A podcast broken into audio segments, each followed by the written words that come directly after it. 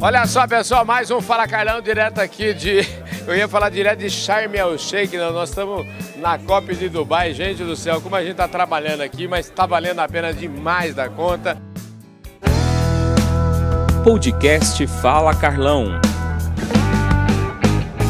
Cada vez mais prateleira de cima chegando aqui no nosso programa. Hoje está super divertido, um dia muito trabalhoso aqui. A gente gravando esse vídeo para vocês num sabadão, é umas 4 horas da tarde.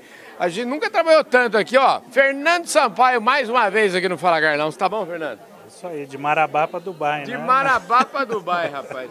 Ô, Fernando, tá falando de Marabá para Dubai, de é. Marabá para Dubai, a gente dá para falar que é assim, da realidade para o sonho? Como é, que, como é que a gente faz esse adjetivo? Como é que a gente compara Marabá com Dubai?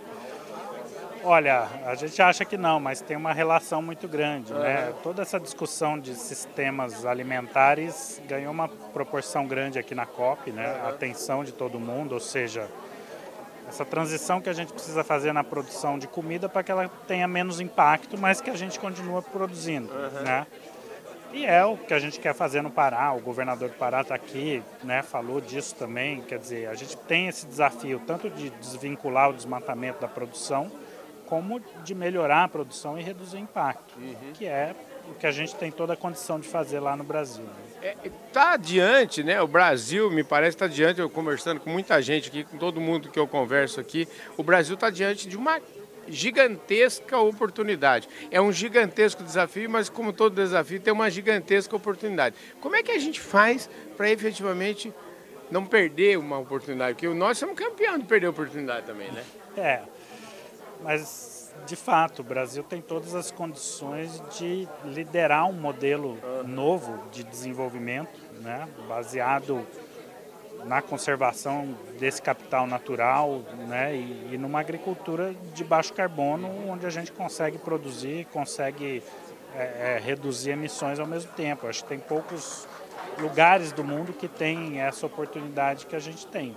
Né? O, o, falei com o ministro, o ministro está muito empenhado nesse, vamos dizer, nessa segunda essa agricultura que vem aí com essa possibilidade do, do, de a gente recuperar as pastagens degradadas e partir realmente do discurso para a prática. Isso pode significar uma, uma outra revolução, igual a gente fez aí nos últimos 50 anos? É, eu acho que teve dois anúncios do Brasil né, muito importantes aqui. Um do, do ministro da Agricultura, Fávaro, em relação a esse programa, porque uhum. de fato é um enorme desperdício, né? A gente tem um monte de terra lá subaproveitada uhum. e transformar isso de fato em terras produtivas, seja para pastagem, seja através de integração com a agricultura. É, e o anúncio do governador Helder, né, de querer ter o Pará de fato como pioneiro nessa cadeia da carne rastreada, produtiva.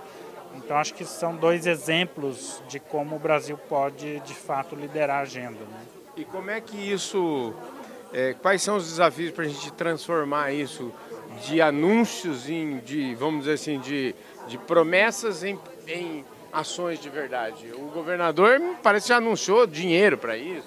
Né? Então, uma parte é investimento, ah. né? O, o, quanto, quanto se precisa para fazer essa transformação que a gente quer, seja para apoiar os produtores na questão da restabilidade, seja para fazer essa transformação de, de pastagem degradada em pastagem produtiva. Então, investimento, né, assistência para esses produtores. E assim, ninguém consegue resolver nada sozinho. Né? Você precisa ter o público, o privado juntos atuando para a gente conseguir avançar de fato. E você representa agora, falando um pouquinho da BIEC, né, que é uma, uma entidade importantíssima, eu queria que você falasse um pouquinho dessas, o que que o, o que, que significa é, dirigir o negócio, implementar esse negócio de sustentabilidade numa entidade como a BIEC? Bom, a entidade né, é uma associação. A gente tem lá as três maiores indústrias do Brasil, mas tem outros 36 associados também, uhum. e que são empresas que estão todas comprometidas a avançar nessa agenda de sustentabilidade. A gente vem trabalhando isso com, com todas elas, né? Em coisas que são pré-competitivas. Então, avançar nessa agenda de regularização da produção, da rastreabilidade, isso ajuda todo mundo.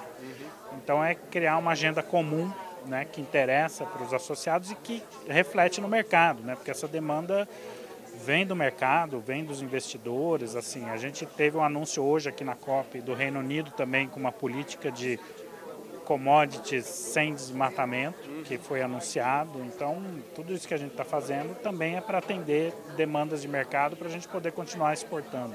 Do ponto de vista do produtor rural, é, como é que ele pode, como é que ele se beneficia com isso? É, o produtor sempre é, é aquela, é, é, vamos dizer assim, é o final lá da cadeia ou o começo da cadeia. Como é que, como é que ele pode receber essa notícia?